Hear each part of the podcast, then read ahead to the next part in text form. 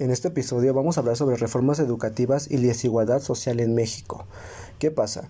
En este documento que acabamos de leer y analizar realmente nos muestra la decadencia que hay en el sistema educativo en el país, la desigualdad, todo, toda la mala inversión que se está haciendo. Es decir, la educación en México y en los países les hace falta mucha inversión, mucha creación, mucha innovación, pues crear nuevas tecnologías que nos permitan poder crear toda esta parte educativa. Es decir, nuevas estrategias de enseñanza-aprendizaje, nuevos métodos de enseñanza-aprendizaje, nuevas maneras didácticas en las que nuestros alumnos aprendan de una mejor manera y se desempeñen. Pero ¿qué pasa?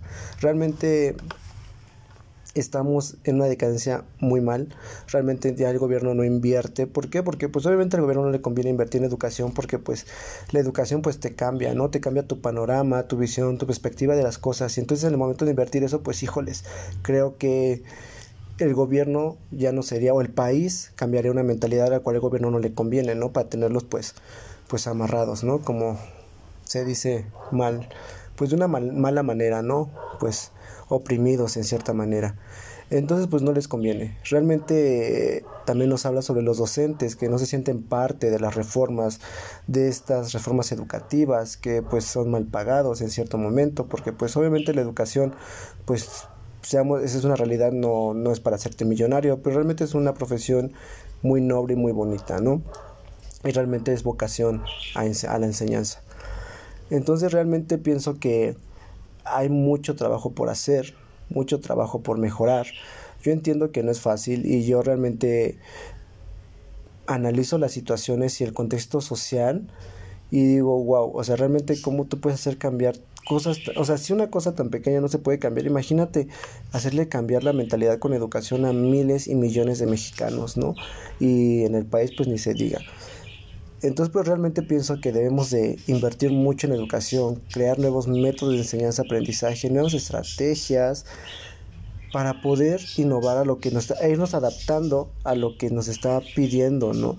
La sociedad hoy en día y pues las nuevas generaciones y nuestros alumnos hoy en día que exigen un nuevo modelo educativo, nuevas reformas educativas, las cuales pues nos ayuden a que ellos adquieran conocimientos, materia sobre importante, valores, volverlos a recalcar los valores que son súper importantes para que este país, esta sociedad, este, este México vaya cambiando poco a poco.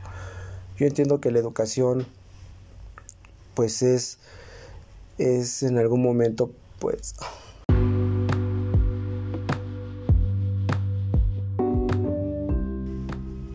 Hola, muy buenas tardes, bienvenidos a un nuevo segmento y hoy vamos a hablar sobre la educación y desigualdad social en México. Ok, estábamos leyendo un, un, este, un artículo que nos menciona precisamente sobre estas reformas educativas, esta desigualdad social, esta falta de apoyo, esta falta de, de interés del gobierno hacia la educación de, invertir, ¿no? A pesar que es un gran negocio la educación hoy en día, realmente no se, no tiene el apoyo eh, monetario y apoyo pues instalaciones que el gobierno pues le podría dar, ¿no?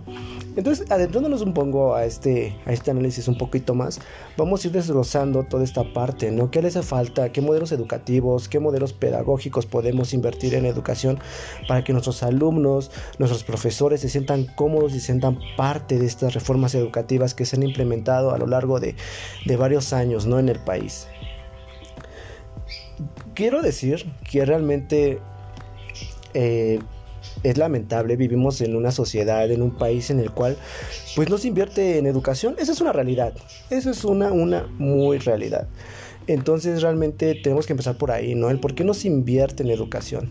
Pues bueno, yo en mi punto de vista y mi opinión, no se invierte en educación. ¿Por qué? Porque realmente al, al, gobierno, al país les conviene tener, pues, en cierta manera oprimido a, al pueblo, ¿no? ¿Por qué? Porque si tú inviertes en educación, ¿qué pasa? Tu, tu, tu, sociedad, tus ciudadanos van a empezar a cambiar su perspectiva, su visión, su panorama de las cosas, entonces pues van a empezar como a pensar, ¿no? Y van a decir, o sea, no, esto está mal, el por qué esto y el otro.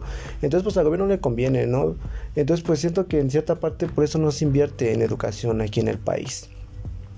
Hacen falta nuevas reformas educativas, esa es una realidad, nuevos modelos educativos, pedagógicos, didácticos, en los cuales nos permitan pues ir creándonos y adaptándonos a este nuevo pues sistema educativo, a estas nuevas generaciones, a nuestros nuevos alumnos que se están creando, ¿no? Más tecnológicos, es una realidad que la tecnología nos ha estado invadiendo, pero pues si lo vemos del lado positivo, pues nos ha ayudado mucho en esta pandemia, ¿no? Y realmente creo que a todos fue un reto adaptarnos a, a las nuevas tecnologías y poder invertirlas, usarlas, de una correcta manera para la educación.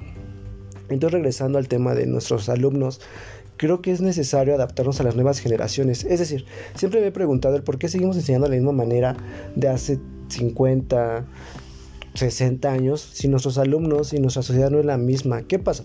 Hemos perdido muchos valores, hemos perdido materias que son súper importantes y una de ellas me atrevo a decir que es una de ética, porque realmente hoy en día, híjoles, ya no existe como esa ética moral que podría pues nivelar ciertas partes o ciertas conductas en la sociedad, ¿no? Realmente así como deberíamos enseñar matemáticas, deberíamos enseñar filosofía también, ética, moral, en los cuales nos hagamos ciudadanos más, más reflexivos, que pensemos, en los cuales pues los alumnos tengan interés por aprender, pero hoy en día es difícil, de verdad, difícil eh, inculcarle a un alumno el, el querer estudiar, ¿no?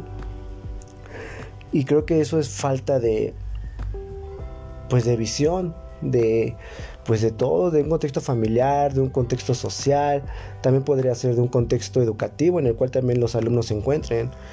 Realmente los docentes tenemos la vocación de enseñar, de crear, de innovar y es una profesión muy noble. Si es algo muy cierto que que para estudiar para maestro no es para que te vuelvas millonario ni rico, pero realmente es una profesión que te enseña muchas lecciones de vida, ¿no? También nos, nos, analiza esta parte, ¿no? Que los maestros no se sienten eh, parte de estas reformas educativas porque pues son, pues, pues no son valorados. Entonces, pues ahí pasa que dicen, pues, ¿qué, pues, ¿qué está pasando, no? Con la educación, porque le damos más peso a otras cosas que a esto que realmente te va a cambiar un país, ¿no? Entonces realmente es importante ir analizando en dónde estamos parados y dónde, hacia dónde vamos y qué queremos lograr en materia educativa. Como pedagogo, me atrevo a decir que hace falta una limpieza así de, a ver, vamos a checar qué tenemos, por qué no está funcionando esta reforma, por qué no está funcionando estas materias, por qué no está funcionando este currículum, por qué no está funcionando estas, estas, estas este, planaciones didácticas que, que hacen que el alumno no se sienta parte de, ¿no? Entonces, creo que es una una misión muy grande, pero creo que sí se puede, sí se puede lograr y como docentes pues inculcarle a nuestros alumnos en un futuro la importancia del estudio, la importancia de pensar, la importancia de reflexionar. Gracias.